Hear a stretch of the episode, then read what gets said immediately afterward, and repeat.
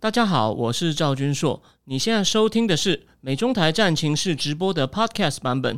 每个礼拜一跟礼拜四晚上八点钟，我都会在 YouTube 上直播，用最口语化的方式，深入分析最新的美中关系与影响台湾的重要国际局势。想要第一时间收看直播，记得在 YouTube 上搜寻并订阅我们的频道“美中台战情室”，也别忘了加入我们的 Telegram 群组，在我们直播与 Podcast 文字区都有连结，可以点进去哦。好的，那个各位。赵军硕，正经智库，我们战情研究室的观众朋友，呃，大家好，我是赵军硕。那我们今天呢，我们今天要来讲一本书。目前我觉得这本书呢，在不要说在台湾了，连在英文世界呢，我觉得都呃注意到的人不多。他是一个历史学者，真的，说实话，不是说到那么有名哦。他不是那种第一线的学者，因为如果大家现在看聊天室哦，那个囤积知识的仓鼠呢？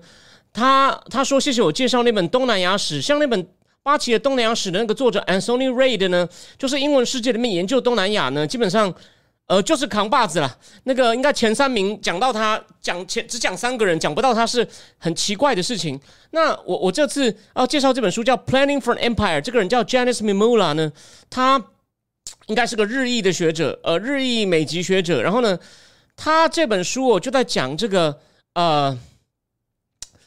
应该是讲这种日本，严格来说应该是这种大正时期哦，如何这个国家的转向，然后呢，也跟这个呃满洲国的经略有关系。那我今天呢还会再搭配一点这本哦安倍晋三大战略的内容，因为你可能没有看我在哦铜锣湾，呃没有看我在这个呃铜锣湾介绍这本书，所以呢，我觉得我今天也会搭配一些这个安安倍安倍晋三安倍晋三的这个内容，然后呢，我还要呃。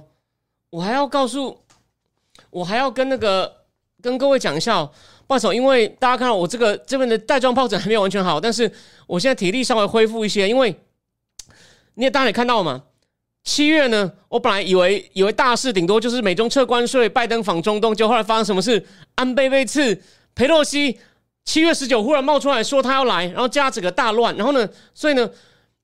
我也为了佩洛西的事花了很多精力，加上这几天呃林志坚论文事件，我很少，我比较很少把重点放在台湾政治。可这件事呢，让我觉得非常的有意思哦。所以呢，我今天呢，我先告诉大家我的计划。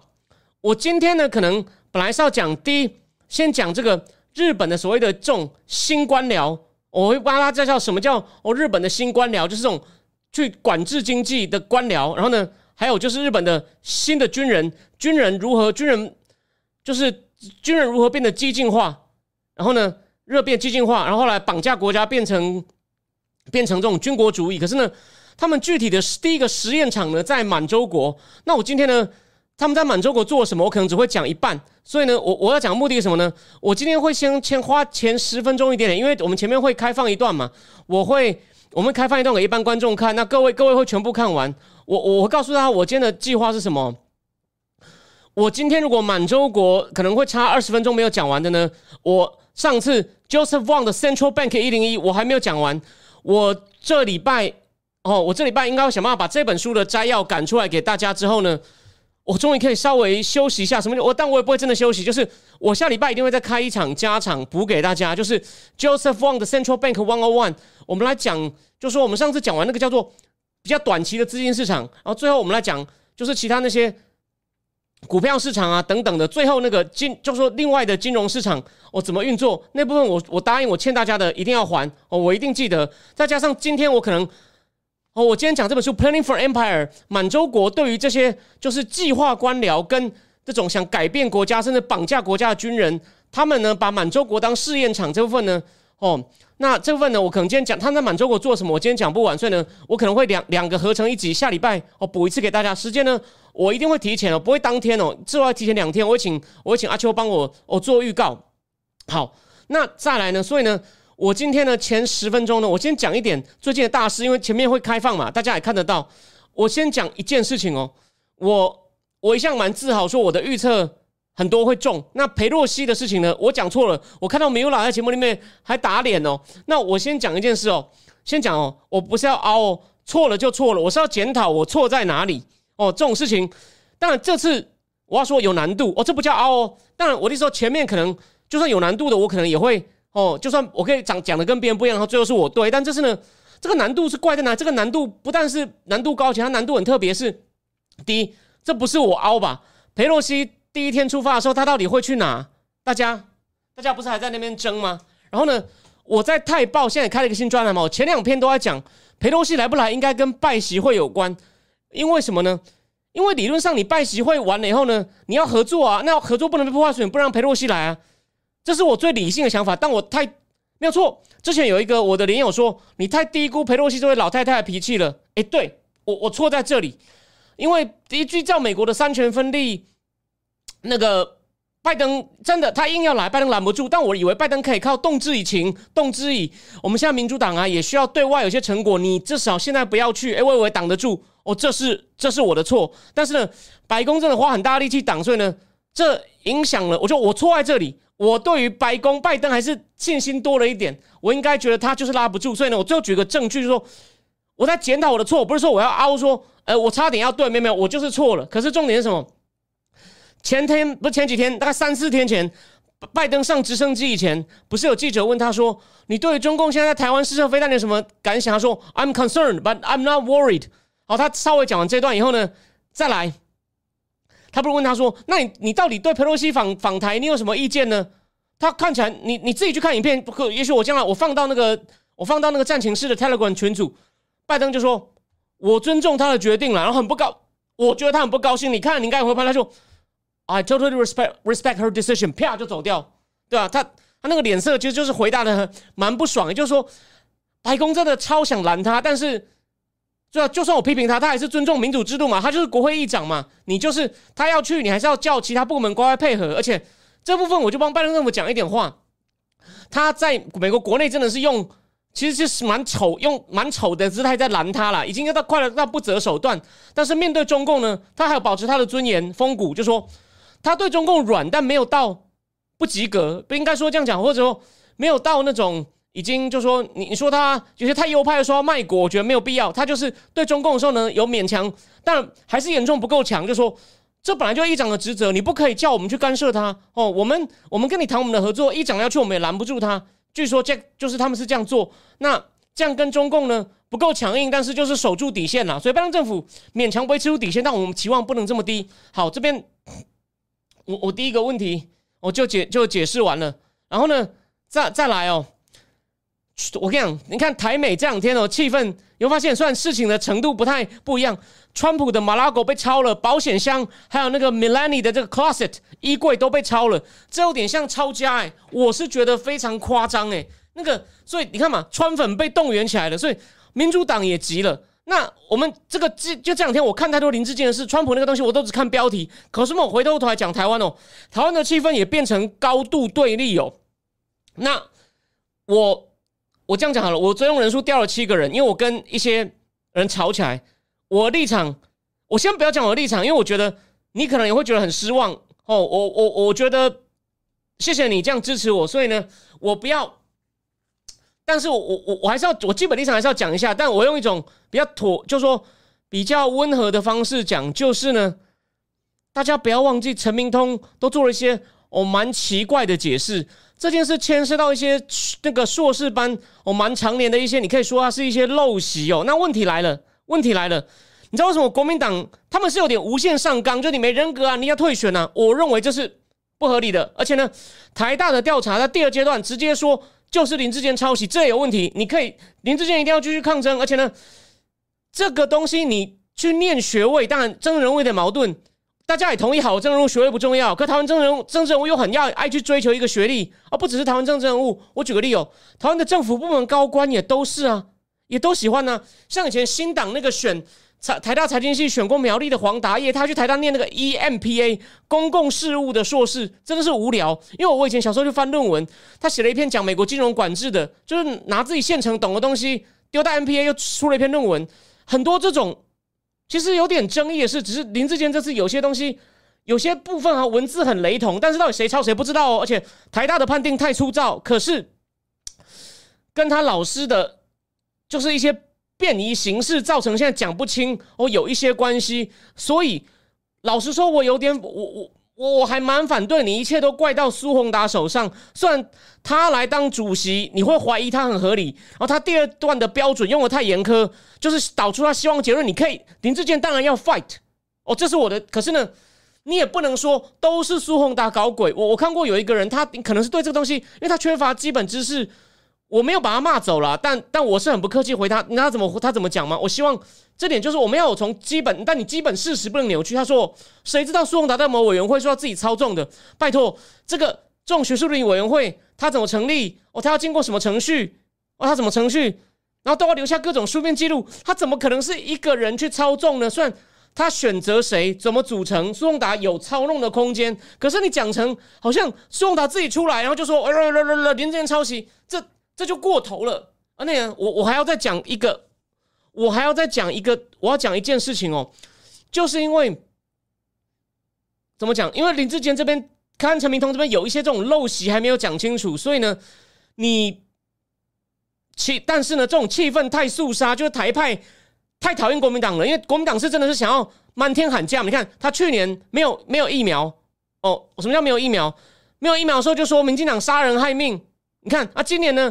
林志坚的论文也许有些争议，就开始讲的很难听，所以呢，台派也很想反扑，可是不要反扑到过头，那种气氛肃杀到有一些我我很确定台派的人，他就写不公开文，他还是讲了一些他的质疑哦。但是我今天今天这个付费节目，我们我们要讲日本，我只是讲说他讲了一些内容呢，就是那种太想保护林志坚的台派可能不想看到内容，我就不要讲是什么了，那些话不是太好听了。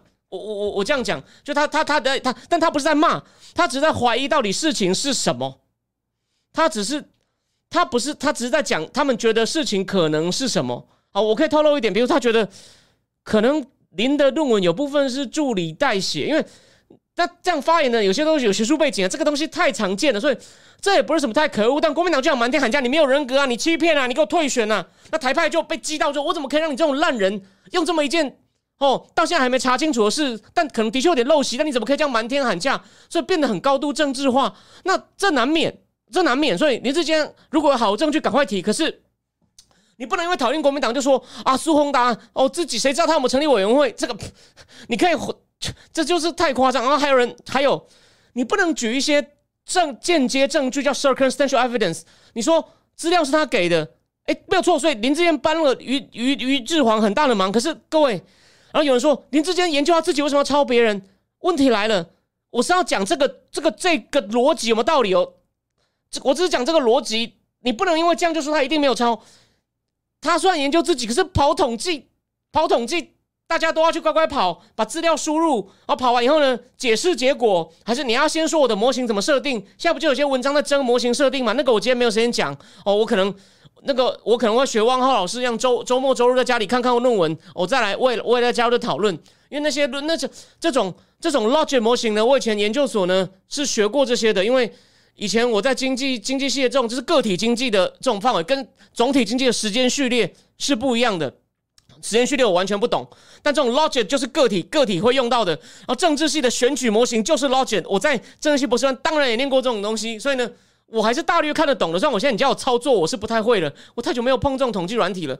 可是呢，再我再讲一次重点，这跟他研究自己没有什么关系。你要跑量化分析，就是要乖乖的完成这种说明资料，说明你统计模型怎么假设哦，根据什么理论建立什么统计模型，跑了以后结果怎么样？讨论跟你的假设一不一致，这个这个跟研究谁真的没有关系，所以这不是个好的理由。我到这不牵涉到我认为有没有抄袭哦，就这样。第一，我再讲一次，高度政治化。然后呢，有些理由说林志坚好心被狗咬，这是有一点，可是这还是跟抄袭无关。对你可以说于正煌不厚道，这我某种程度同意，但是你不，可是他只是给他资料，你东西都要自己写，好吗？OK，所以我的意思说，你你还是要讲基本的道理，你不能太想要把国民党那些烂咖打掉，就有点，就那你这样等于是那种，对不起，我讲的讽刺一点。这就是跟那种杀人犯妈妈都说我孩子是好人，他都会帮忙邻居，所以因为是好人，所以不太可能杀人。你懂我意思吗？哦，这样讲有点逆风了，但是我该讲还是要讲，就你要找对的理由反驳，你不能讲那些间接的，间接的呢只是有帮助而已。哦，你只是你还是不能解释那些并不能推出他一定没有哦。你可能只是说，因为这样的可能几率比较低，但不代表一定没有。但我看到很多就是讲那么铁的人，OK。好，回过头，我们就来讲这本书，Janice Mimula，好，Planning for Empire。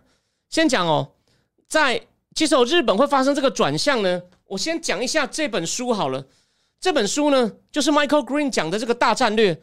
那大战略，它第一章很精彩，就要讲日本早期面对黑船事件，培利一八五三年开国之后呢，哦，日本一方面要努力求生存嘛，跟大清一样，然后呢，但他算是明治改革成功，可能他们就这个英国他没有探讨，但是呢，英国哈，因果是又是英国，他就要讲日本就很多思想家在探讨哦，我们该怎么办？那当然那时候在大清也有哦，可是呢，他这里面哦。跟日本基本上是成功，日本上成功，但是他们哦，可是呢，日本的地位跟我们不一样。中中中国，我们当然比现在已经不是中国人，可是呢，我们跟他文化有点关系吧？那那个那个中国呢，它是一个传统的大国，所以呢，他其实探讨怎么办呢？没有像日本这么灵活。日本呢，就什么哦，基本上什么观点都有。那我再讲一次，跟我在铜锣湾那边讲过的那个，有一个自由派作家叫中江照明，他有一本书叫《三罪人经论问答》哦。他其实就说假装是让三个醉汉对话，在讲日本该怎么办。然后呢，有第一个人叫申世军，哦，极度天真，理想的无可救药。他主张日本拥抱小国自由主义，断然放弃武器，建立人人平等的民主，让欧洲列强自惭形秽。与他争得面红耳赤的第二个醉汉是主张东方第一的狂热爱国者豪杰军。豪杰军认为战争与扩张在所难免。哦，上面有个大国，我们上面有个大国，有大又富有天然资源，却非常软弱。我们何不过去把那国家的二分一半或三分之一拨下来据为己有？如果我们发布皇令，召集全国健壮男丁，至少可以集结四五十万人大军，我们小国家可以立即摇身一变，变成一个俄罗斯或一个大不列颠。第三个是代表甜美理性的南海先生，南海先生反对前面两人的极端论点，但没有提出自己解决办法。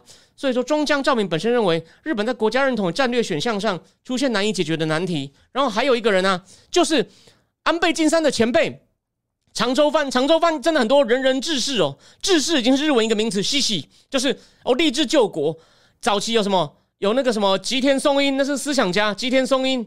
还有谁？山日本陆军建建造者山县有朋，山县有朋的想法呢也有点矛盾，就是因为他应该有努力在思考，据说他人缘不好哦，葬礼的时候呢都没有朋友哦，好像只有他的。救赎有来，那日本陆军就长州藩嘛，海军就萨摩藩嘛，盛海州所建立的嘛。那盛海州就是让白版本龙马非常崇拜嘛。那山县有朋就说，我们呢跟中中国一样，一定是面对西方侵略，所以呢我们要跟中共中国合作，类似这种联手对抗白人。但是呢跟中国合作最好方法呢，还是把它吃掉。哎，这其实很有趣吧？简单说就这样，真的有点矛盾。所以呢，他们这种扩张有没有？刚我讲的这种豪杰军跟跟这个什么？第一个，第一个那个叫做什么？第一个叫绅士军的想法呢？我们今天要讲这本书，就在讲如何从绅士军转到豪杰军哦的这种，对他这个三罪，这个三罪人经论问答的事情呢，我们不空谈。我们今天要讲具体的东西。哎，就像杨杰明，对不起，西乡隆盛，西乡隆盛跟盛海洲，对不起。好，那我我今天。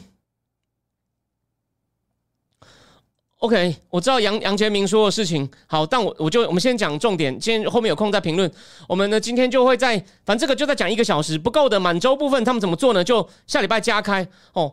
那在一九九零零年代早期呢，我这个明治寡头的影响力下降，这很重要哦。因为明治维新成功之后呢，一代之后呢，大概一代时间之后呢，明治寡头影响力下降，官僚哦开始透过他们去开始建立一套自己的势力范围跟他们的一个运作体系哦。他们有个固定的，他们有个固定的程序嘛？那就是安倍没有去走的程序嘛？什么呢？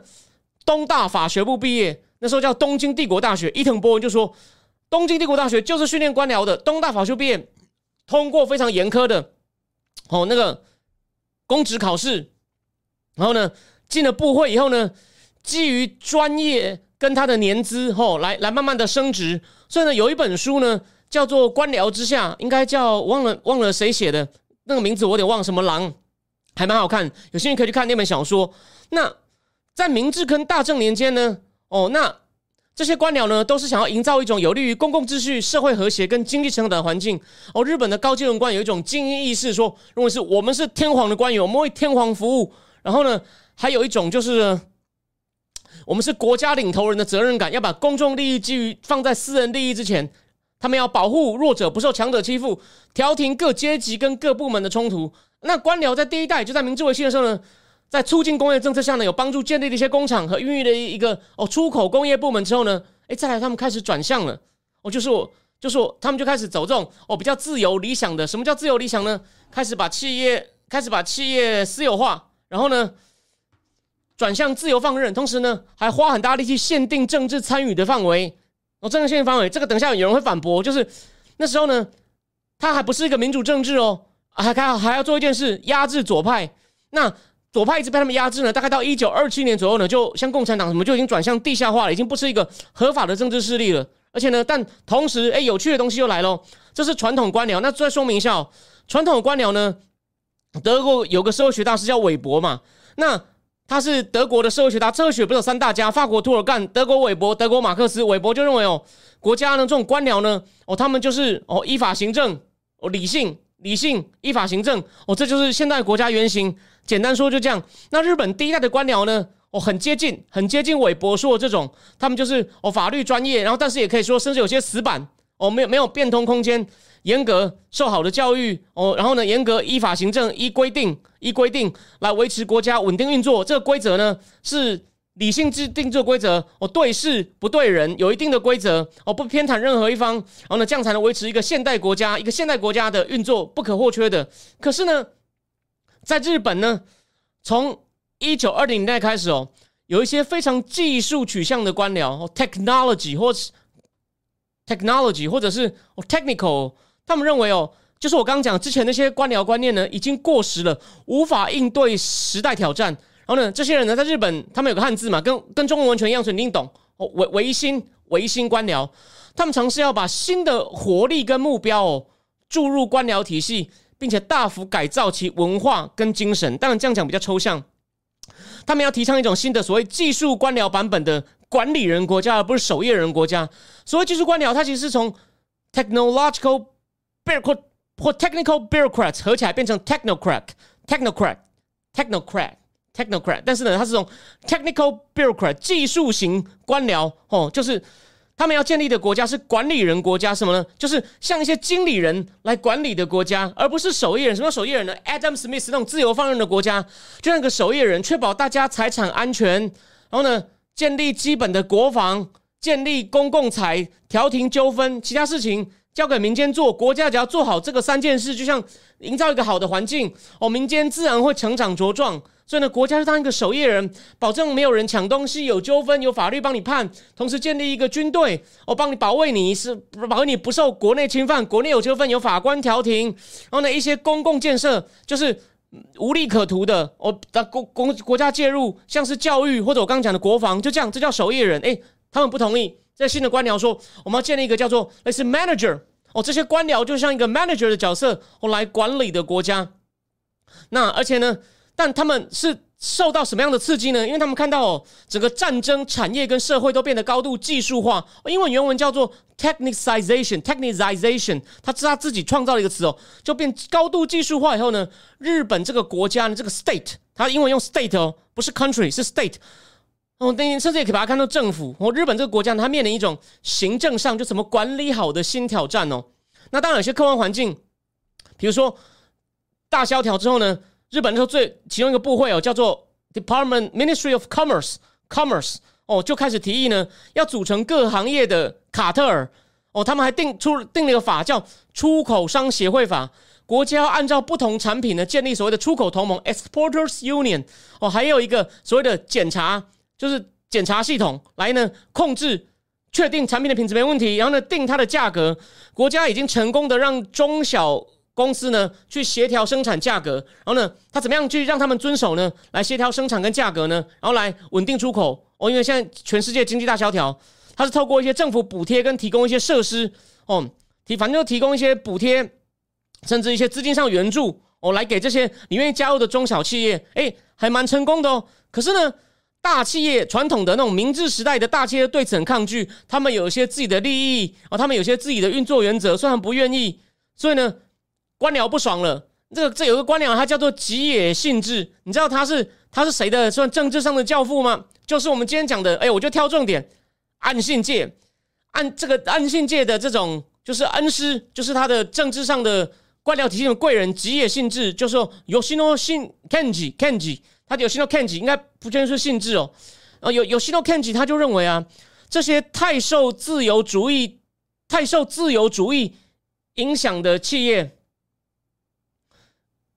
太太受自由主义影响的企业呢，他们呢就注重两件事：profit，就注重逐利、逐利，还有呢自由竞争。自由竞争，那他觉得这是不对的。于是呢，吉野呢，吉野有心诺看自己呢，就叫就让安信界想一些原则，怎么样把整个国家的这种企业呢，想办法整合起来。我就安信界处理。那安信界基于他什么经验呢？先补充一下，安信界他以前是念什么 German Law 的，他跟他的对手吉田茂是英国绅士派去过英国不一样，他是研究 German Law 的，他就研究一九二七年跟一九三零年德国的产业合理化运动。他根据他研究的 investigation 之后呢？他提出两个原则哦，第一个是所谓的成本效益原则，就是呢，我们我们日本的每一单位企业的每一单位产出，它的投入呢都要最小化，这比追求企业自己的利润重要哦。他还批评像美式的绑价格啊，就是价格啊，或者是销价竞争啊，或者是人为控制供给啊，来这样子来帮自己获利呢，这是不对的。然后他还相信哦，公司要运用更科学化的管理来提升自己的获利能力。这然后安心街又提出第二个原则，我安心那时候也在 Ministry of Commerce。第二个原则是全国性的合作。哦安信界很赞赏这个德国观念，或者是叫做 the community the community of work，就是一个叫做什么呢？工作社群的概念，就是我们像一个大家都都有工作哦，互相分工的分工社群的概念哦。这他说这是认为这是德国理性化，就我刚刚前面讲类似德韦伯那种。官僚理性化，理性化这个真正精神。那这种全国合作概念呢，强调什么呢？秩序、效率与合作。那这种呢，或者是或者用一个词叫做 corporatist，就是把一个国家看成像一个或整个经济体系看成像像一个公司 corporation 嘛，corporatist。那一个政治学上的专有名词叫统合主义，但就简单说就是公司啦，公司啊。像像当初我我这边差个话题哦，有一个史丹福大学叫戴木真，他是研究中国。中共为什么当初改革开放九零代有很多乡镇企业哦？他就直接讲那叫做 local corporatism 嘛，地方政府公司化一样啊，地方政府就像个公司一样哦，去把辅导那些乡镇企业转型变成搞出口的哦，把一些原来公有企业慢慢转型，那有些怕被破坏还戴红帽子，假装是公有，实际上是私有的哦。谁研究这个最好呢？清大那个中研院社会所的吴建民呢？我想你应该知道，我只是讲一下，就是说这个。这个 corporatism 呢，就可以就可以翻成哦公司化就可以了哦。那谢谢聊天室里面呢，的确有提到对成三三郎官僚之下那本书很好看哦。好，就是说那个那德国呢，那德国这种统合主义呢，统概念是强调一个更有机哦，有机就是每一个部分都不可少，更阶层化哦。这个社会是有阶层的哦。然后呢？更功能化，功能分工，每每不同阶层负责不同功能，有不同的哦职业群体所组成，而不是一个赢家跟输家的阶级社会。有没有看到安信界继承的传统，跟我们台湾比较习惯的英美不一样哦？当然，他的孙子呢继承了精神，但是呢，却却却靠却靠跟美国打好关系，所以呢，实践的方法哦又很不一样。这个我们之后再讲。哦，德国呢是在一九零零一零年，在是一九零零年代初期呢，德国的重工业为了对抗劳工工会所提出的阶级对抗观念而提出我刚刚前面讲那种理性化啊、全国合作啊。那到了二零二零年代的晚期，一九二零年代晚期呢，德国有个半方官方组织叫德国理性化协会呢，也也是运用了这些概念。那这个协会的还提出另外一个概念，让安心界也非常欣赏，叫做推动经验交换。什么意思呢？德国的公司 firm 都加入哦，他们这个产业的协会，分享生产管理、科技跟销售策略。哎呦，这其实有点夸张吧？就是我的家乡宝都拿压箱宝都拿出来，然后安信界呢还很欣赏德国呢哦，比较会他们会比较各公司策略绩效，各公司绩效的这种方法。他说各个厂商呢都会把产出啊、开支啊、销售机密讯息呢交给一个收集这些资讯的中介单位，这些中介单位呢再把各公司的表现加以排名。然后呢，派顾问去改进各公司的策略，有没有看到？这跟这个欧美那种大家各自竞争是完全不一样的。那按信界呢，都觉得这些东西呢，日本应该要效法，就是他在 Ministry of Commerce 的时候，就是呢，政府啊官僚的角色要提高。所以呢，按信界呢也模仿，他也建议啊，也模仿德国成立一个叫日本临时工业理性化局，你可能觉得你想拗口，它英文翻起来就是就 Temporary Industrialize Industrial Rationalization Bureau。不好意思，哦，我我会再去查一下日文叫什么。所以呢，他认为日本也要建立一个类似的东西。那还有一个东西呢，这个东西可能你在其他地方很少听过。这边我们先讲一点背景。那等一下，先让我我很先让我喝一口喝一口饮料。